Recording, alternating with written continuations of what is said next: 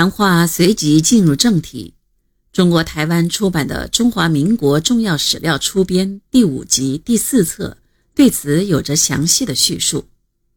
下面关于谈话的内容都是出自于这本书。蒋介石问林彪说：“如此次来渝，毛润之先生有何意见，转告与否？”林彪称：“我未动身以前，延安方面接得校长电报。”毛先生即提出中共中央会议讨论，并约我数度谈话，其所指示者大抵系根本问题，如中央对于抗战建国之观察与国内统一团结问题，以及对于委座之期望等。接着，林彪围绕如何抗战建国与团结统一，以及两党争论问题，谈了约一个小时。林彪特别转告毛泽东的意见，希望国共两党今后应彼此接近、彼此相同、彼此打成一片，并称此三句口号已成为中共普遍成熟之思想，简之于中共七七宣言，且已成为政治上全党所一致遵从之行动，谁也不能动摇。因此，就中共而言，不仅现在绝不采取违反此种思想之畸形政策，即到将来亦必如此。不仅现在要拥护委作，即到将来亦必拥护。林彪进而表示，过去外面传说国共分歧之所在，不外主义与党的问题，但此二者皆可趋于一致，即共产主义与三民主义。实具有共同之理想，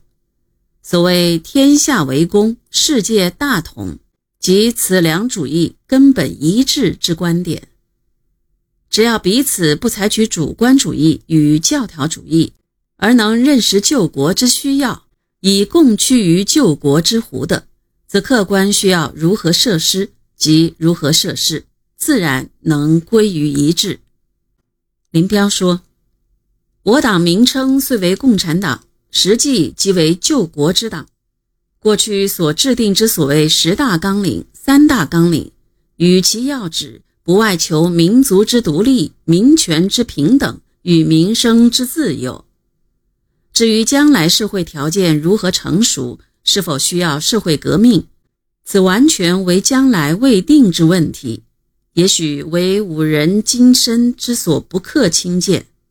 故今后如能做到彼此接近、彼此相同、彼此打成一片，则将来国共两党也许可以合而为一。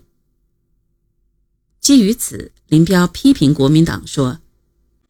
一部分人总是希望挑起内战，强调中国社会之特点，绝不容国内再发生战争，否则必为全国社会之所反对。”林彪同时指出，中国地域辽阔，万一内战不能避免，则我回旋之地绰有余裕，一处不能固守，他处可以防御；平原不能抵抗，山地可以持久。而且我国经济尚在自给自足时代，我到处可以种棉织布，生产稻麦，虽至山地。亦有包谷可食，故就经济条件而言，对于国内党派问题，亦不是用兵所能解决。总之，无论就中国社会、地理、经济与军事各方面而论，皆希望中国从此能统一团结，而不可发生内战。